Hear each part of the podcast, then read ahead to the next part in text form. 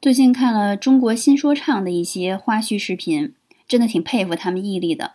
有时候为了演唱，二十四小时之内生生逼着自己完成了作曲，歌词也出来了，效果也很不错。记得三十岁出头的时候，对个人成长太期待了，也经常这样逼自己前进，写文章、思考、读书，从不喜欢搁到第二天。反观最近两三年，就没有以前那种文章不写完就不睡觉的劲头了。我总会和自己说，不需要那么拼命，不差这一两个小时。年纪大了，不能熬夜，明天早起点就行了。